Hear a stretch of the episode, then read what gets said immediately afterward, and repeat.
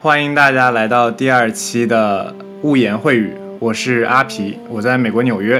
大家好，我是泰哥，我现在在加拿大多伦多。这一期呢，我们将讲述钟梦宏导演一九年执导上映的电影《阳光普照》。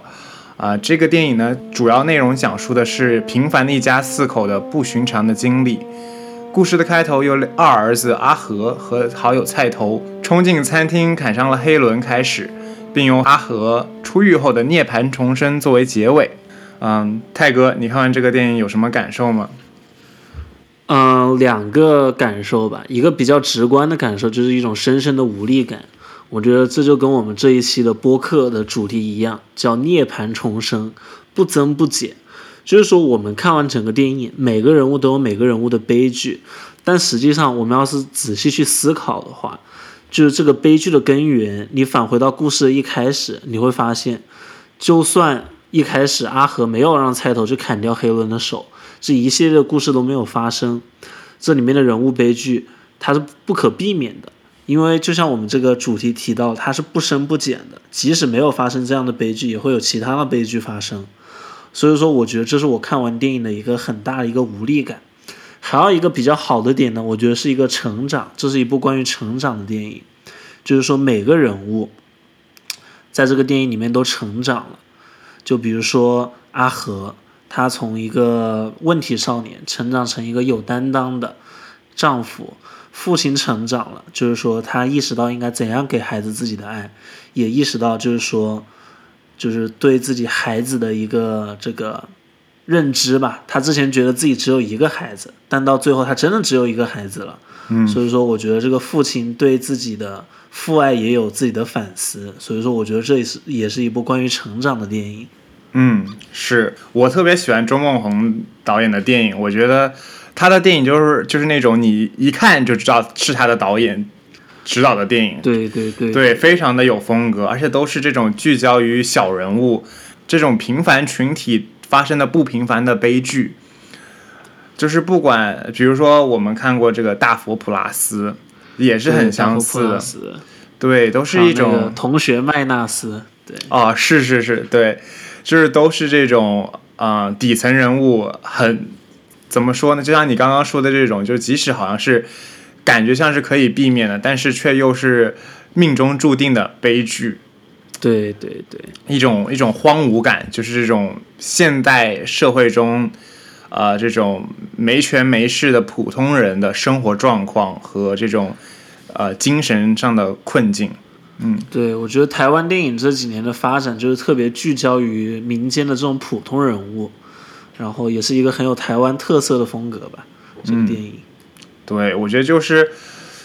我感觉就是，尤其是最近这几年嘛，就会觉得。很多事情你就意识到不是你能够掌握的，就会有这种麻木无力的感觉。我觉得这个钟孟宏导演这种他的导的电影里面，就是都有这种感觉，就我觉得很有意思。每次看的都是非常的让我感觉就是很压抑，感觉就喘不过气的感觉。之后也对我觉得对我的感觉是看完之后压抑之后，其实也有一种释怀，对吧？就其实还是蛮治愈的。是我特别喜欢，就是结尾的时候，我觉得最有张力的一个就是最后阿和在那个高速公路上面奔跑的那个场景，感觉就是向向往着新生。对对，嗯，所以说虽然是这个阴暗的电影，但是我们这期的主题还是呃重点还是在于涅槃重生这个部分。对。嗯，然后这部电影我们刚才也提到，它是一个就是聚焦于台湾小人物的一个故事，它讲述了这么一个以阿和这一家为主题的这一个家庭的故事，对吧？所以说这是一个围绕家庭和父母的故事。我觉得这部电影啊，包括是这个父亲和这个母亲，就是我觉得对于我们东亚人来看，应该都特别容易 relate，对吧？就是一个不善言辞的东亚父亲。和一个平时虽然不怎么说话，但是其实特别坚强，一个家庭联合剂的母亲，就特别有这种东亚文化的代表性。嗯，对，就是感觉好像在亚洲文化里面，男性应该是成为顶梁柱的，但其实往往都是女性正在做这些事情。对，是的，是的。嗯，而且就是说起这个家庭，我觉得还有一点就是，很多咱中国小孩都能够感觉很很很有很 relatable 的点，就在于就是，我觉得父母老是会做一些感动自己的事情。就是他不善言辞，但同时他也会想要做一些对孩子好的事情，但是他不会说出来，他只是默默的在做，而且往往这些事情呢，可能就是有的确实是对孩子好，但大部分是都是家长认为会帮助孩子的事情，但可能并不是孩子真正想要的事情。就比如说，这个父亲在给阿豪去交完学费之后，就是简单的给这个阿豪递给了一个记事本，就相当于就是他在体贴关心阿豪，但是他把这个体贴就是没有说出来，而且是转换成一种对他学业上的一种关心。对，然后包括对他二儿子，对吧？对他的这个二儿二儿子的话，我的一个感受就是，比如说他刚才那个二儿子准备进那个进监狱的时候，在那个法庭上，那个法官说：“你还有什么要对你孩子说说的？”他说：“哦，我觉得我们父母管管教无方，我希望他能够在里面就是被你们好好管教。”然后出来之后，他的妈妈觉得父亲说的太过分了，那他父亲就只是说：“哦，我希望他被关到老，关到死。”但其实他说这句话的同时，他的眼角也是很酸楚的，就是说有种那种恨，那个词叫什么“恨铁不成钢”。我觉得这是很多就是中国家庭的父母都会有这种心态吧，就是说你其实是希望孩子好，但是你最后就觉得通过骂，通过这种反向的语言，觉得可以刺激到孩子成成长，但往往最后会是反作用。嗯，对，就是家长会经常做一些感动自己的，或者说是他觉得对孩子好的事情，比如说像强迫小孩周末学习，不准玩游戏，来。就是他的目的本质是好的，就是他希望小孩能够读书学习，但其实这种这种行为往往只是家长觉得对孩子好，他最终出来的结果反而是与这些家长预期相反的事情。可能小孩因为被被迫学习而讨厌学习，就往往会造成这种悲剧。对，造成的结果就是，不管你的小孩最后是达到你的预期还是没有达到你的预期，他都过得不快乐。就是这个电影的这两个孩子，就恰好是这件事情的东亚教育下出来的两个极端，一个是学习特别好，一个是学习特别不好，在外面当小混混的。但其实造成的结果就是他们活得一样的压抑。所以说，在这种教育下，就是你可以看到，就是说，不管你做的好不好，你都不会过得开心。我觉得这也是东亚文化很值得我们反思的一个点，就是父父母到底应该怎样去和孩子交流。是，就是这个教育这种教育模式，它可以是一个从表面上来看是一个好的结果，比如说就像阿豪这种学习好的，但同时它也极有可能会成为阿和这种结果，就是出去打架混社会，就是两种都可以产生。所以说，但是这个其实我觉得本质还是有一个共同点，就是这种传统的很有代表性的教育模式底下。一个共同点就是阿和和阿豪都不会跟他们的爸妈诉说他们的烦恼。就比如说有有一点就是当时他妈妈在描述阿和的时候就说，呃，阿和就是从小也不跟家里面说话，就是也不会分享自己的烦恼。但是其实阿豪跟阿和都是这样子的，就是虽然说也不会，是包括他送的那个笔记本，他爸爸送他了那么多笔记本，每个都是空空的。他们都没有把真实的想法说出来，这个其实就是也跟这个题材、这个电影的名字相吻合，就是阳光普照。这个阳光可以从另外一种解释，呃，另外一种方式理解它的话，就是没有阴暗的地方。那也就是说，不管是阿和还是阿豪，他们其实本质上都没有这个阴暗的地方可以躲藏，可以诉说自己的烦恼。所以说，他们都是没有把自己的真实想法能够有这个机会说出来。对，但是就是回到我们电影的主题，我们前面也提到涅槃。那涅槃是一个什么东西？涅槃就是它是一个平衡的东西，它是不增也不减，不生也不灭。所以说，应用到这个家庭来讲呢，就是说，对于阿豪来讲，他就阳光普照，他全身都是阳光，家里的阳光都到他身上了，他没地方躲藏，他必须要演好自己这个好人的这样一个人设。但是与之相对应的就是活在阿豪的阴影底下，阿豪太厉害了，所以说这个他的这个弟弟阿和，他就只能活在这个阿豪的阴影里，他是没有阳光，一个是没有阳光，一个是没有阴影，所以两个人都活在两种极端，大家都活得很不舒服。然后就包括这个电影的主题，它叫阳光普照，然后它的英文名我觉得很有意思，它叫 A Sun，嗯，对吧？包括结尾的时候，其实父亲对父亲有点题说，我以前说我只有一个孩子，因为他只认这个混得好的孩子，但是最后他真的只有一个孩子了。嗯，但其实我觉得这个电影其实它是有一个怎么说，有一个很隐喻性的意思，就其实自始至终阿豪和阿和他们就是一个儿子的正反面，其实他本身也只有一个孩子，他这个孩子就是他的正反面，正面是阿豪，反面是阿和。这两种极端才组成了一个完整的人，只是因为他们两个都活得太极端，就成了两个极端人。但其实正常来讲，应该是一个人的两面。所以说，这要是变革剧本杀，这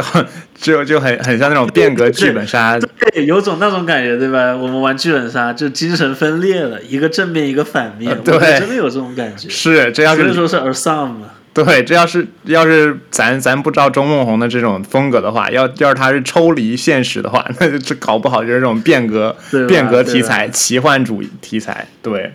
是，对我觉得这种阴阳两极的事情，在这个电影里面有很多地方都会体现的出来。像你刚刚说的，就是阿和阿豪一个极端的偏爱，另外一个是极极端的缺爱，甚至就在于他们平时出现在电影里面的体态都能体现。就是阿豪每次出现的时候都是。啊，挺胸，昂头挺胸，很，而且穿着白衣服，就是非常给别人感觉就是干净的这种阳光男孩的感觉。但是阿和每次都是，就是，呃，怎么说呢？他是很瘦小，然后呢，就感觉他的肩老是弯着，就感觉他就是不是很阳光的一个小孩儿，就是矮矮小瘦弱的感觉。是的，是的。嗯，然后在剧情的推进里面有很多这种类型的事情发生，比如说。当阿豪死了的时候，这个代表阴的一件事情，阴暗的一个东西。然后正好之后阿和就出狱了，就一个坏事结合着一个好事。然后正好因为阿豪去世了，所以说阿和才能得到更多的关怀，有更多的阳光出现在阿和的身上。对，这里面有一个细节，就是说当时阿豪跳楼自杀的时候，就是阿和被带到葬礼上来，他鞠了个躬。然后到后面呢，他并没有立刻出狱，他是有一个慢慢的转变的过程的。第一幕我记得就是当时他们这帮监狱里的人是拉着一个东西要给食堂送饭吧，他从那个下坡，那个下坡是被遮住有那个阴影的，他从那个阴影走下来，然后整个操场上是一片阳光，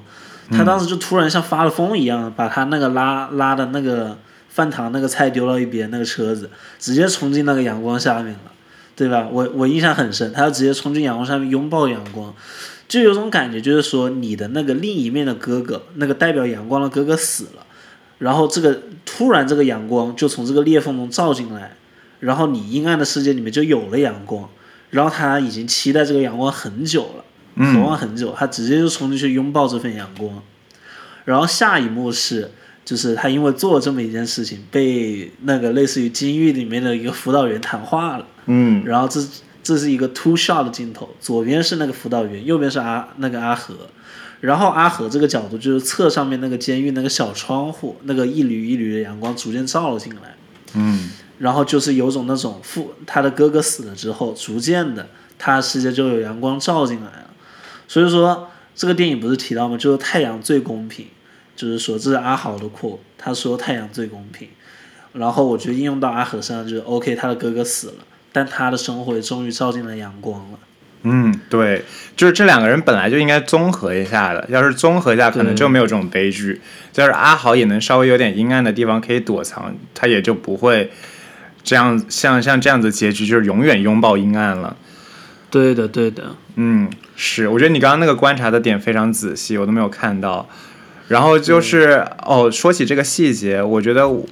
还有一点就是，我觉得这个电影里面有两次出现比较呃欢快的音乐吧，就是一个呢是阿和出狱的时候，大家给大家唱这个周华健的《花心》啊，对对对，然后包括他就是最后走出去的时候，有一个镜头一直是从侧面拍他走出去的这种类似于小跑的这个东西。当时也播的是花心的这个背景音乐，然后还有最后一次就是他同样是阿和和妈妈骑自行车，对，然后还有就是他在桥上面奔跑的时候，也是一个很欢快的音乐。对对，嗯，然后这这几个音乐有没有发现一个共同点？它是有共同点你。说一下。第一个共同点就是它的这个共同点就是它的这个欢快的音乐和它的照进来这是份阳光都是用别人的阴暗换来的，对不对？你仔细想想是不是？对，确实确实，一个阿豪第一份死了。阴暗，对，是他的哥哥阿豪死了。阿豪死了之后，就怎么说呢？有种让他有种不知道怎么说，可能就是激励到了他吧。他突然就决定好好生活了。可能家里没有了哥哥这份，就我们从阴暗点的角度出发啊，就是家里一直压着你的哥哥，现在去世了，你终于觉得自己有机会得到父母的关怀了，你终于成为这个家里唯一的儿子了，那种感觉。就是那份阳光突然没了，你的嗯阴暗的世界开始有阳光，然后他就开始奋发图强。这个时候，对吧？也在狱中和自己的未婚妻结婚了，然后也开始好好改造了，然后出来拥抱这份阳光。第二份这个阳光就说的就就比较直接了，就是菜头，对吧？嗯，菜头死了，菜头死了，这个一直以来对他有很大威胁的一个人，要找他报仇人，突然没掉了，他的阳光就出现了。哦，其实不只是菜头死，第二份这个其实还有一个另一份阴暗是来自于他的父亲，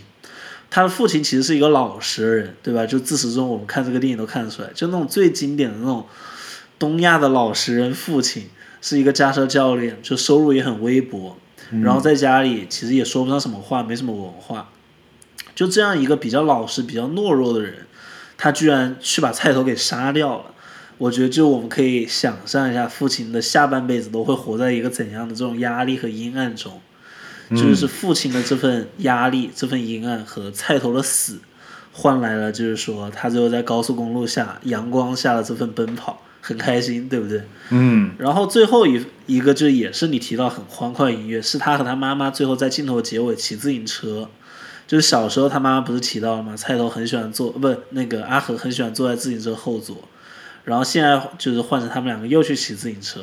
然后这里也是用一份阴暗换来的，因为他们这份自这辆自行车是偷来的。哦，对对，这个确实哈 很，有意思，对不对？这个很有我觉得意思很点题。他是开了别人锁，偷了别人的自行车，然后换来他们的这份阳光普照，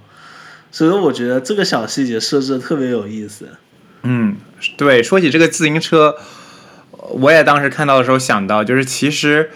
当时他妈妈不是在描述阿和小时候长什么样吗？他当时就说阿和小的时候特别喜欢，就是跟让他妈妈骑脚踏车带他出去，有时候骑两三个小时。我当时的想法就是，可能对阿和来说，因为他从小就是被父亲遗忘。他没有得到父亲的关怀，所以说他可能只有每次在那短短的两三个小时之内，才能够得到他渴望已久的阳光。对对，嗯，可所以说可能当时小小阿和在母亲背后坐那个坐在脚踏车的时候，也是这种沐浴阳光的感觉。可能对于小小的他，那个是他唯一的阳光。然后你刚刚说说这个阳光普照，说这个阿和每次这个阳光普照的事情，就让我觉得可能感觉好像阿和是这个剧唯一的这个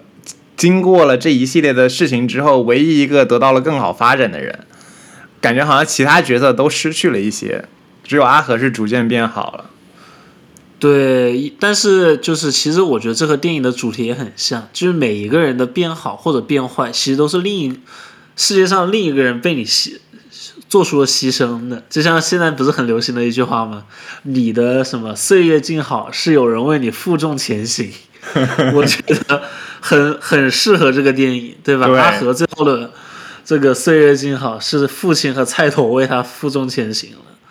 但其实反过来说也一样的，他的哥哥一开始可以这么岁月静好，当然有点太岁月静好也不太好啊，造成他哥哥最后死。但多多少少他的哥哥能够如这么的岁月静好，也是因为他的弟弟为他过于的负重前行了，形成了一个过于鲜明的对比。哎，为什么都要整这种零和？大家都好不好嘛？哎，对，我觉得这个电影其实拍的有点过于极端了，对吧？就是现实中可能你很难找到这么极端的这个哥哥和弟弟的这个对比的例子，对吧？他哥哥是那种考上台湾最好的大学，但是没考上最好的专业都要重考的人，就这么一个对吧？顶尖的人士，但他弟弟又是这么一个极端的，要进少管所，然后身材也差了这么多的，我觉得就是一个导演造成一个特别戏剧性的人物刻画，对，然后来凸显给我们观众看，就是他其实是同一个人的两面，对吧？因为嗯现实中你很难就是说基因突变，弟弟突然变得这么矮，对吧？很很 确实很，难。就非常的突出这种阴阳两极的事情，就是告诉大家有阳光就一定会有阴暗。就比如说这个片的开这个题目吧，这个阳光普照，在我没有看之前，我以为这个电影是一个很正能量的一个东西的，因为你阳光也以为是正能量，就是阳光普照这名字起的就非常的感觉是很很阳光向上的，我觉得就其实也是导演传达一种信息，就是大家不能只看到好，就是有好就一定会有坏，所以它是一个揭露坏的阴暗面的一个东西。是的，是的，是的。嗯其实你看这个电影的时候，我不知道你有没有看到这个电影的海报，就是它那个封面，嗯对吧？我不知道你有没有注意到这个细节。这个封面我觉得拍的特别有意思，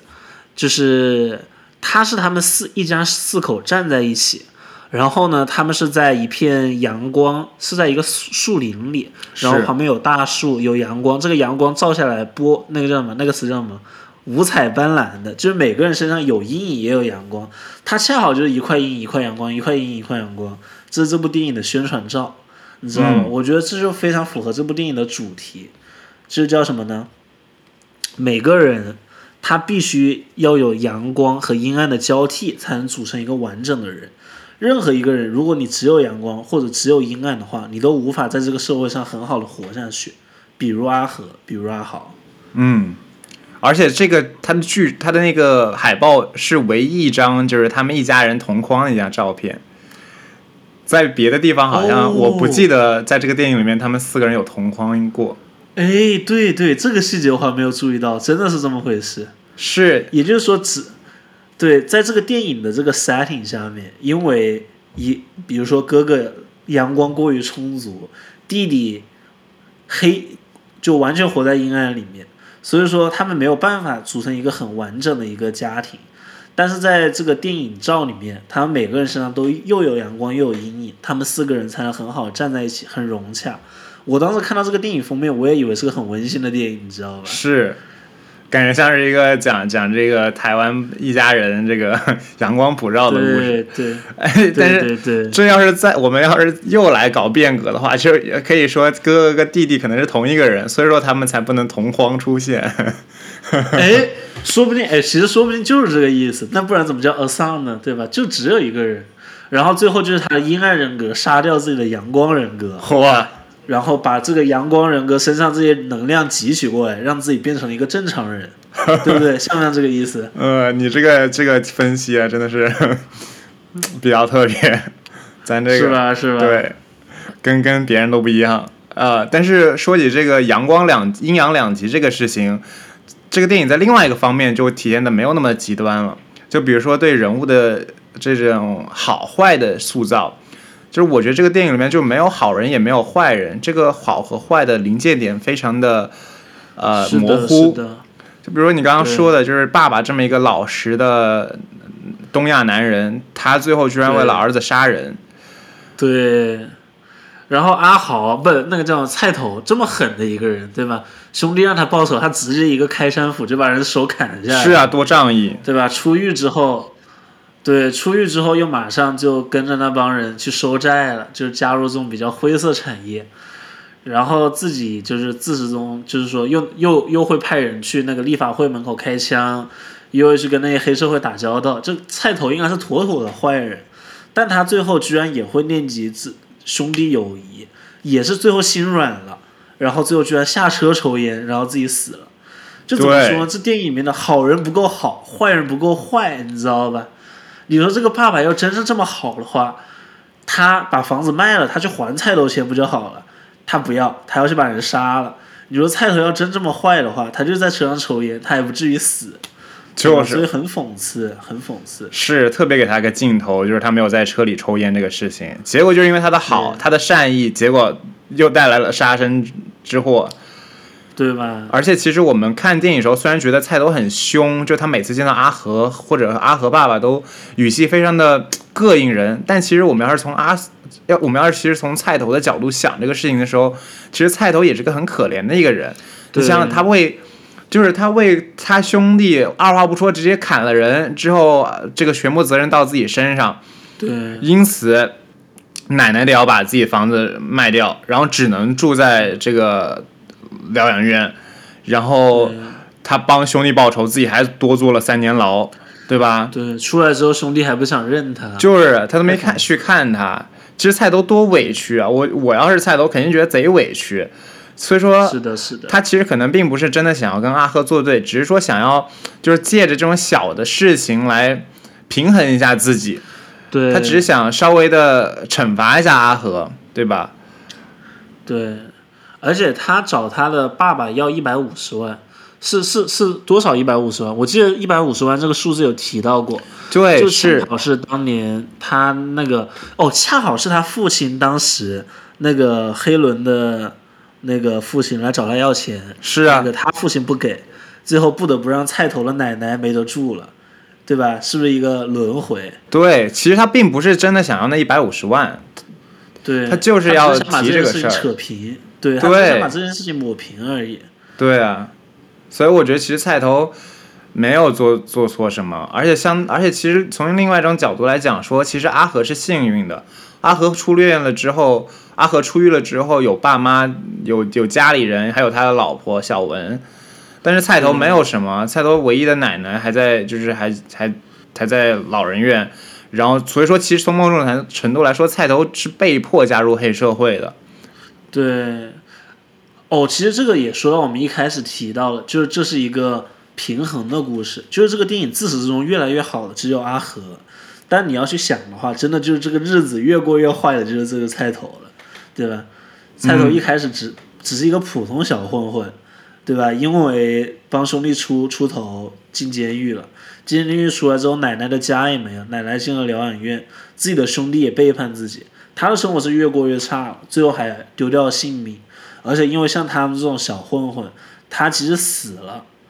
也没有人 care，对吧？他那帮黑社会的那帮同事也不 care 他死了没，对吧？只把钱收到手就好了。社会警察也不会在意他的死，就只会把他当做一个普通小混混死了处理了算了。这菜头是一个彻头彻尾的悲剧，但是阿阿和又在逐渐变好，所以说这同样也是一个阴阳两极，有人收获了更多阳光，有人就会逐渐阴暗下去。嗯，所以说这个电影看完之后，真的是很强的这个无力感。对，就是没有一个办法，就是大家都变好嘛。对嗯，但是这种无力感也凸显出了他的现实的一面。对，就其实像我们现实社会中这种阴怎么说呢，阴阳交替吧，这种事情真的也太多了。就是我们其实每个人普通人现在过得很好的生活，都是让另一另一部分人承受相应的阴暗的面，才能够维持下来的。就举个比较不恰当的例子吧，比如说我们现在在国内，我们可以一个非常低价的价格点到很好吃的外卖，其实它是因为牺牲了很多人，他成为这个廉价劳动力的一部分，对吧？那些送外卖的小哥啊什么的，他们得承受公司的压榨来，然后来换来我们可以吃到很准时的外卖，这其实一样的。哎这社会都是这么运行的。这压榨哪里都有啊，这外国送五本不也得被压榨？嗯对，但是就一样的道理嘛，就是消费者和这个劳动者，然后这样的一个平衡。是，其实其实有点像给小费吧，你给多了 你难受，你给少了对骑手难受。对对对对对，社会就是这么运转的。呃，是，对但即使这个电影里面有很多处，包括角色都是有阴暗两面的，但是我觉得有一个角色让我觉得特别的神奇，让我有点感觉看感觉很舒服，但是却又看不透，就是这个郭小珍，这个阿豪的这个女同学，就在我看来，她就好像仿佛是一束阳光照进来了，但是她很小，只有一束，但她却又很有力量。虽然说可能对于阿豪来说，他需要的是阴暗，所以说用阳光这个比喻不恰当，但对，但确实郭晓珍是，就是对阿豪是有好处的一个东西，相当于就是给他一束阴影照进来吧，就相当于对于阿豪来说，嗯，你觉得是阴影吧？我觉得像你刚才提到，你说是一束阳光照进来，我觉得，哎，你有没有发现，阿豪没有死，本来他活得好好的，是郭晓珍出现之后阿豪才死的，有没有一种可能，就是他阳光已经到了那个极限值，这时候又来了个很阳光的女朋友，然后阿豪就死了。对，但我就我这么说有点太戏剧性了，但好好像真的是这么回事，就在这个郭晓珍出现之前。阿豪就有点像行尸走走肉般的活着吧，但他至少还是好好的在活着。然后，对吧？有没有这种感觉？就你要这样想啊，假设不是郭晓珍，这个时候出现了一个那种，对吧？那种小太妹，那种就是哎，在外面玩的那种小太妹，把她带坏，头发，对，抽着烟，喝着酒，拉着阿豪，对吧？出去喝酒抽烟了，对吧？拉着阿豪出去夜不归宿，去网吧包宿，你说？会不会阿豪就好起来？我确实觉得啊，如果是个小太妹，可能确实对阿豪是有更有帮助的，就是帮他，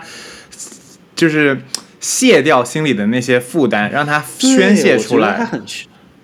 对，其实因为阿豪自己前面也提到，他跟郭晓珍讲个司马光砸缸的故事，对吧？司马光砸缸，我们从小都知道司马光很聪明，对吧？他带着小伙伴去把缸砸了，但他这个电影讲的这个故事给了我们另一个视角。这个缸砸开了之后呢，居然是司马光本人在里面，对吧？就是司马光平时是一个很聪明的，这种带领着其他小伙伴去解决问题的一个人。结果在这个电影里面，他告诉我们，就是这个缸里面还藏了一个司马光，那司马光的阴暗的一部分。司马光把这个缸砸开了，让自己的那个阴暗的一部分有了阳光进来，就是这这么一个感觉。所以说，我觉得其实阿豪是很渴望有这么一个阴暗的地方。能够这样子哦，其实还有一个比喻，你有没有想过？就是这个缸砸开了，那里面那个人是他的弟弟，就司马光的两面嘛，正面和反面。是。那他把这个缸砸开了之后，他是希望，就是说把这个缸砸开之后，自己外面的这些阳光能够到自己弟弟身上的，像不像阿豪？就是在隐喻自己的弟弟也需要这样一份石头砸进去，让自己弟弟获得阳光这种感觉。对，我觉得这个司马光砸光缸这个故事，其实有好多种方式解读。就一个就是你像你刚刚说的这个，就是阿豪，就是这个缸砸出来之后露出了阿和，因为这个如果这个用这个比喻的话，其实有一点非常的，呃，怎么说呢，很呼应。就是最后这个用石头砸的这个东西，正好是他爸爸砸死菜头，他这个行为正好就救活了阿和。对对对，真是这么回事儿。对，所以说这也可能是一种 motif，呃，但是还有一种讲想法，就是可能就是阿和跟阿豪阿豪都是一样的人，他们两个都是不把想法说出来的人，所以说他们其实都是躲在水缸里的人。对他们内心的那份自己都是躲在水缸里的人。哦，其实哦，这个电影里面还有一个让我印象很深的，对吧？就是顺着你刚才说说那个司马光砸缸，就是那个阿和他当时的在外面小女朋友不是怀孕了嘛？但这个时候阿和已经在监狱了。然后阿和那个小女朋友住到他们家之后，阿豪带着这个小女朋友去看阿和，然后在监狱里面他们两个有一个这样的对话，就是 OK，你在外面把人家女生搞怀孕了，为什么不告诉妈妈？是想逃避，对不对？然后他们两个人就吵起来了。然后他弟弟就说，就就很愤怒。然后他看着他弟弟，就直接直接就眼神恍惚了，然后发起了呆。我觉得这句话他既是在问弟弟，也是在问自己，就是他其实自己也想逃避，你知道吧？对我其实第一次看的时候，我想，我当时在想，哎，会不会阿和是因为跟阿豪吵架所以自杀的？因为他当时拍的时候顺序是那么播出来的。但我后来又想，有另外一种可能，其实就是这次冲突其实是，就是阿和的话点醒了阿和，点醒了阿豪是可以对哦，对阿豪点，哎不不对，阿和点醒了阿豪，就是说这个事情其实是，对，一个是可以逃避吧，另外一个就是阿和也可以像阿豪这样宣泄自己的情感，这种。因为阿豪在店里面一直都是很克制，没有见过他发脾气。他可能看到了阿豪可以发脾气，哦，不对，这两人名字太复太太困惑了。可能他在狱中看到了阿和可以发脾气，所以阿豪被刺激到了，觉得自己为什么也不能，为什么不能这样子呢？也想宣泄。对，真的就是见完他之后，当天晚上就有一幕，就是说这个那个月亮被乌云遮住了。哎，但不是但好像其实这个时间线被模糊了，好像不是同一天，因为后来阿和跟他爸说，阿豪后来又去看过他一次。哦，是吧？对他好像说的是，就是他爸不是做梦梦见阿豪了吗？嗯，阿豪跟他说，就是我就想来看看你。然后阿和跟他爸爸聊天之后说，他哥哥有一次也来监狱里面看过他，就是说只是想看看他。这一段我确实没有注意我。觉得也很神奇。你看阿豪最后一次看他爸，就在梦中看他爸，其实有种程某种程度来上讲，就是说引导了他爸去那条巷子，也引导了他爸去那个全家便利店买烟。哦，对对对，也是那个时候，阿和跟他爸爸才聊天，才有点冰释前嫌的感觉的。我觉得，哎，其实有没有一种这种可能，就是阿豪见完阿和之后，他突然意识到，包括他前面提到那个司马光砸缸那个预言，砸开了之后是自己的另一面。其实我们一开始就不是可以说吗？就是说可以把这个电影理解为是同一个人的正反面，正面和反面。他突然意识到，就是有点像我们剧本杀里面玩玩的，或者是那种。之前我记得我看过一个电影，是里面有十三种人格，代表十三个人的，你记得吗？那个电影我忘记叫什么，在一个旅馆里，对我觉得就有点像这个意思，就是说你必须把其他的所有人格都杀死，最后活下来这个人格才能成为一个正常的人。我觉得其实他可能就也是意识到这样一件事，他希望通过自己的死换来自己弟弟的好好生活，换来自己弟弟的幸福，有没有这种可能？嗯，或者是说，就是说，主人格和就是说阳光的人格和阴暗的人格，他都是有自己的自主意识的。但是阳光的人格觉得我不想再这样生活了，他想结束这一切，他想去做那个阴暗的人格，所以他就把自己杀了。他觉得阴暗的人格是更好的，然后换成换回来弟弟，就是继续生活下去，嗯，是有这个这个这个感觉的。对吧？是他是一个主动选择了成为阴暗人格，他放弃了自己的阳光人格。嗯对，然后我还想讲，就是我们前面没讲完的，就是这是一个总的来讲，它是一个关于东亚家庭的故事。其实这些人物悲剧，他其实讲还其实还讲了蛮多的，就是说给了蛮多线索，就是这几个人都是来自很残缺的家庭。菜头家里只有奶奶，然后这个阿豪和阿和家里也是一个这样的，就是说不把儿子当儿子的这种感觉，你知道吧？就多多少少有种原生家庭的问题。然后包括像那个那个阿和的女朋友，她也是没有父母的，所以说他是被自己的小姨养大的，然后就有种这种小玉，对小玉就是这种底层人物，他们这些家庭其实都还是有很多问题的，然后嗯，他们就会互相抱团取暖，所以说小玉就是十五岁就怀孕了，我觉得这些都是原生家庭带给他们的烦恼，带给他们的造成他们现在这些问题，比如说早孕啊，或者是像菜头太早就出去混社会啊，或者是像阿和这样子，就是说得不到父母的关爱也出去混社会，嗯，或者像阿豪这样子，父母关爱太多，最后自杀了。我觉得这就是一些很典型的一些家庭悲剧吧。对，所以说其实这个可以从某种程度来说，这所有的悲剧都是源于原生家庭的影响。对，但是其实从家庭更宏观的层面，就还是就是说整个世界就是它是一个涅槃的，它是不增不减、不生不灭的。所以说，从小层面来讲是家庭的问题，从大层面来讲，其实对于我们普通人，我们是无力改变的。整个这个社会、这个世界就是这么运行。嗯，是。你觉得你的原原生家庭有对你造成什么影响吗？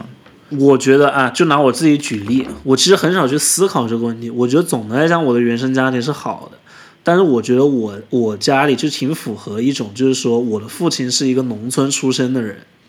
但是他很努力，就是所谓的小镇做题家，他考上了很好的大学，对吧？就是说他的前半生应该是很有那种自豪感的。他应该，然后我妈妈是只有高中学历嘛，那我觉得就是以一个中国这样的一个比较父权社会的角度来讲，他应该觉得自己是能够承担更多家庭责任，去 lead 我们这个家庭的。但往往实际层面上呢，就是说我的妈妈往往为就是实际上为这个家庭做出了更多，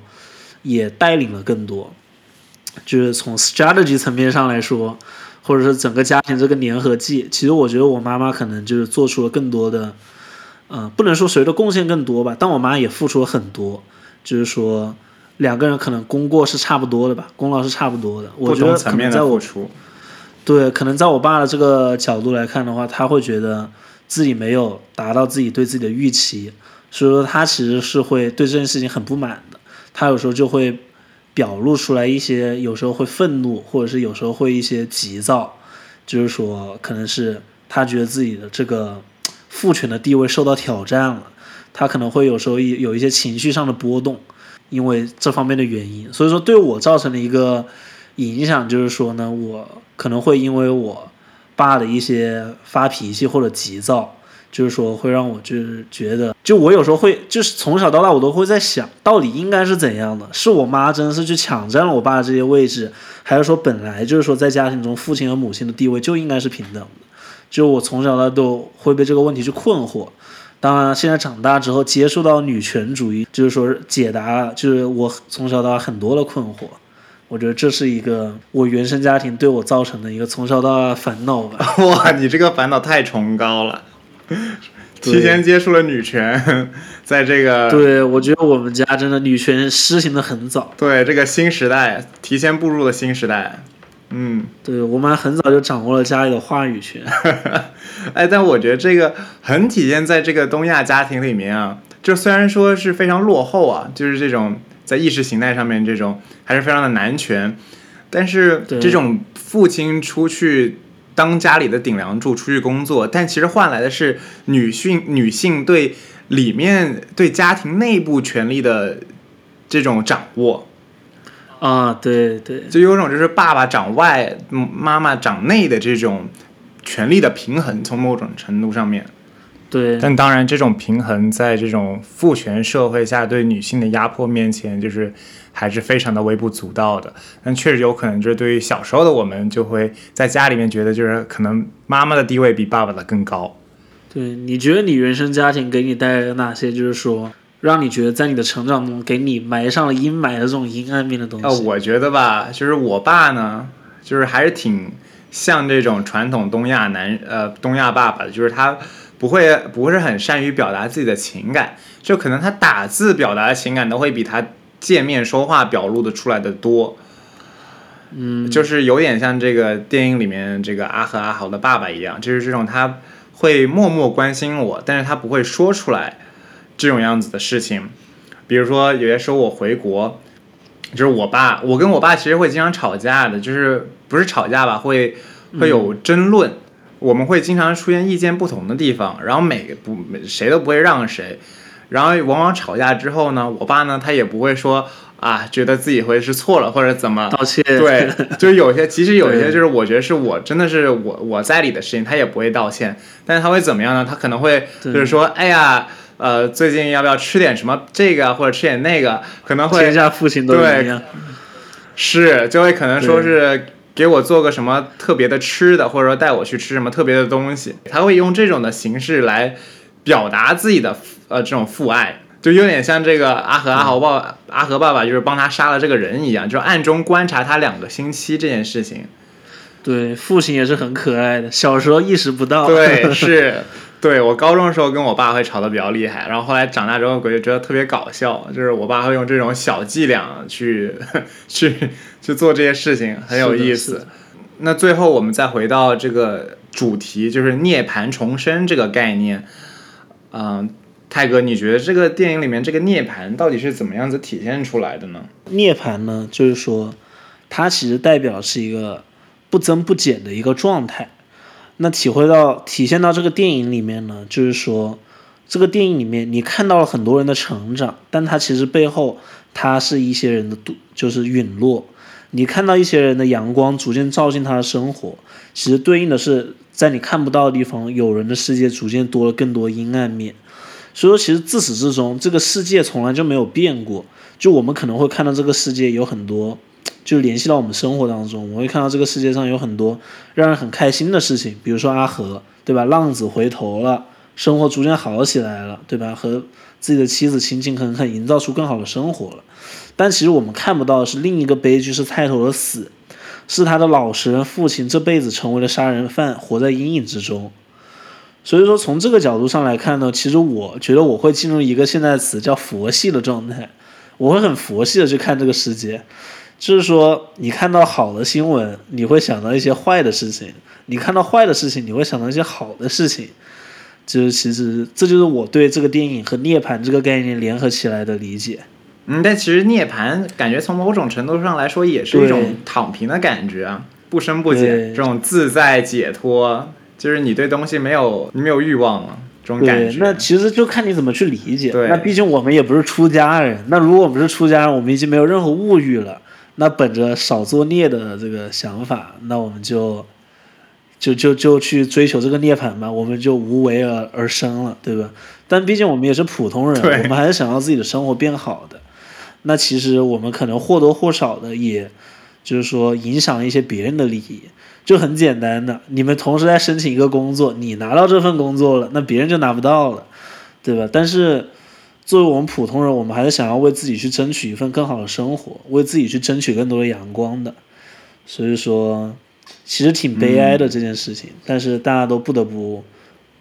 为自己过出更好的生活去努力。嗯，但同时也不是所有的事情都是这种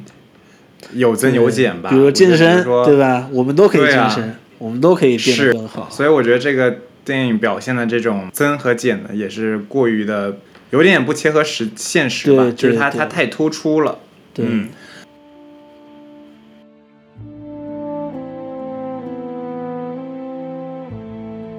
那今天和阿皮的侃大山就是也到这里结束了。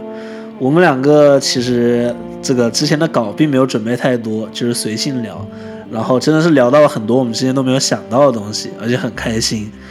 那今天的结尾呢，我想用这这句钟孟宏导演关于这部电影的一部总结来结束我们今天这个主题。我们都曾受过伤，才能成为彼此的太阳。我觉得这句话很好的把这部电影当中的无力感升华了。我们每个人的生活中都会有阴影，但是我们经历过这些阴影之后，都会迎来自己的阳光普照。嚯，你这个升华也太好了！行，那这期节目就到这里吧。呃，我们下次再见，谢谢大家，感谢大家的收听，再见。